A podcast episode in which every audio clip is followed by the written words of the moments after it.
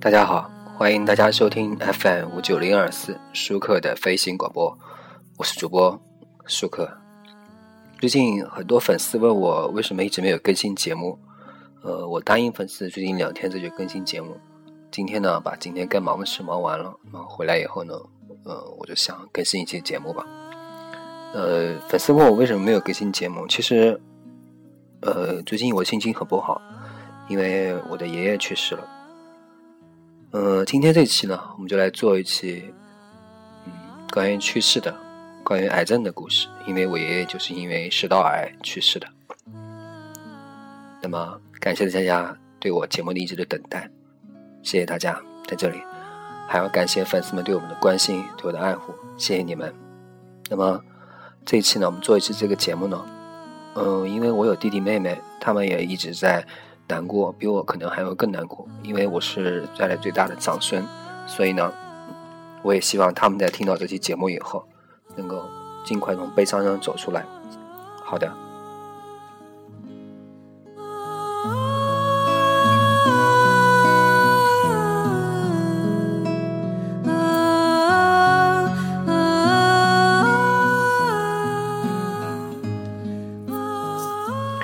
好的，呃，我爷爷去世呢是在前几天下午的十二点五十分，离开了我们。其实他当时刚刚走的时候呢，因为几年前我的外公也去世了，去年的时候呢，一三年过年的时候呢，我的一位朋友也因为车祸去世了。所以呢，这几年我经历了很多人离开。有时候我在想，人生是不是就是这样？也许陪伴你的人终会离去。所以之前我一直在网上搜索，如果癌症已经确诊了，那么我们是要一听不止呃，如果放弃治疗的话呢，剩余的时光我们是不是要给他一些更好的安慰？可是，在我爷爷离开的时候，我觉得这一切都不重要，只要我爷爷开心快乐，其实也没什么，因为我知道人总是要离开这个世界的。其实不在于你结果，不在于你结果是怎么样，而在于人生的过程。人生就是一段一段的过程，不是结果。你也许会很成功，你也许会成为人生赢家，但是你的过程呢？你不可能从只有开头和结尾，你中间必须要经历一个过程。最近我忙下来的时候呢，忙完了闲闲下来的时候，我会不停的告诉自己，我要努力，我要认真。我要一点点的面对未来的生活。爷爷去世的时候，我在灵前，我一直没有掉多少泪，不像我其他家人一直在流眼泪。我永远记得我外公离开的时候，我妈妈对我说：“儿子，我的爸爸去世了，我的爸爸没有了。”我当时感觉特别真切，我特别害怕，我特别有一种感觉。我突然想到，也许二十年、三十年后，我的父母就会离开我们，在那一刻，我会怎么样面对？我突然把自己放到那种那种环境下去想，我觉得，如果在那种环境下，我可能会立刻崩溃，我不会有很多的像我父母这样认认真真去应对很多事情，因为我是我们家里的长孙，我爸是我家里的长子，所以呢，但这次。我爷爷去世以后，葬礼呢，我爸出了很多力，做了很多事情。我眼睁睁看着我爸，就是眼袋很明显的出来了，那明显是累的。而且那天守灵那天的时候，我父亲是一一夜没一夜没有睡着。他后来对我说，他希望如果爷爷在天有灵的话，他希望灵他的灵灵魂能回来看他一眼。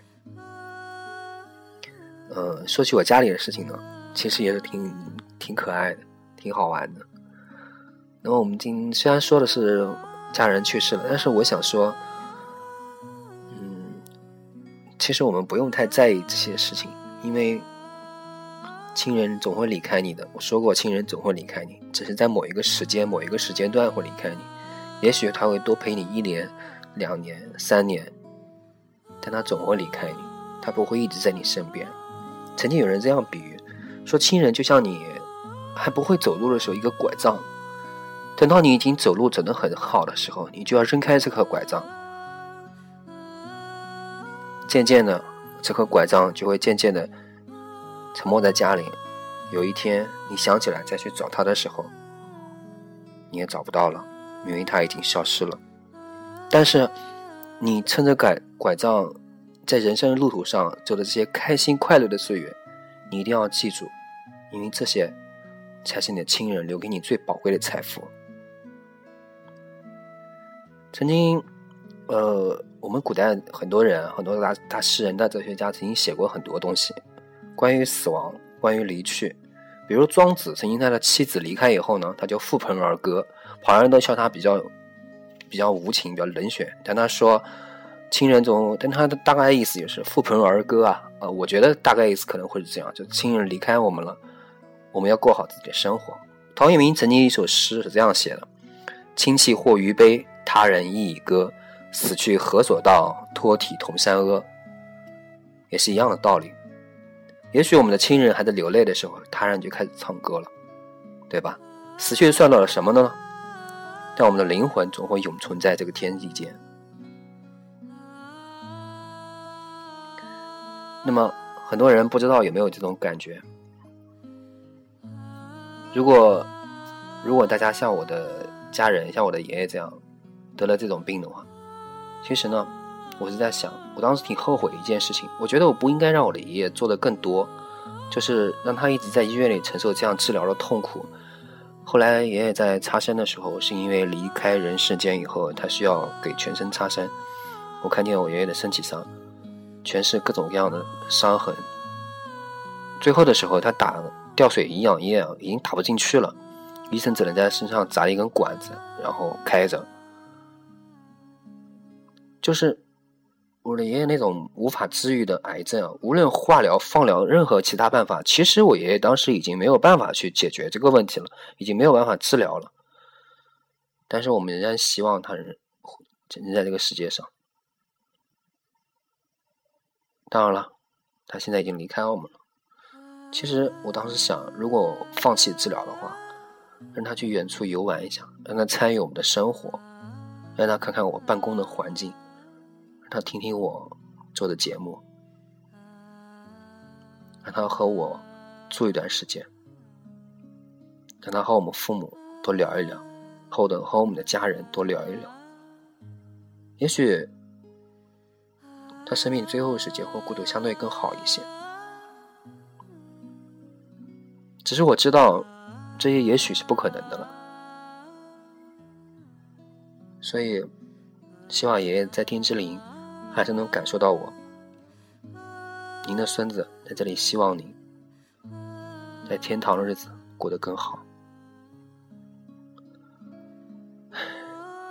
所以我希望呢，我希望大家在我们人生的这些岁月中，如果您的亲人在关心着你，我希望你们不要再像我那时候一样觉得很烦躁。因为现在你知道，你不可能听见他们对你的呼喊，听见他们对你的怒斥了，因为他们离开你了。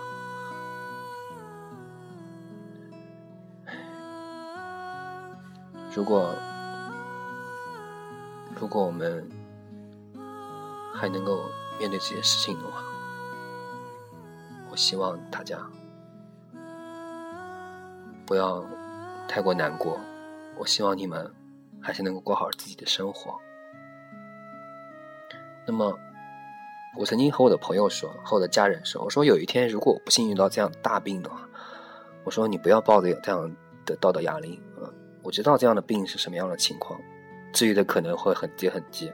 那么，我希望我能够多玩一玩，多开开心心的。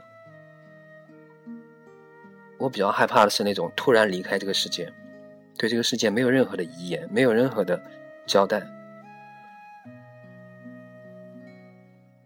那么，其实我今天我也不知道我在说什么，因为中间我暂停了好几次。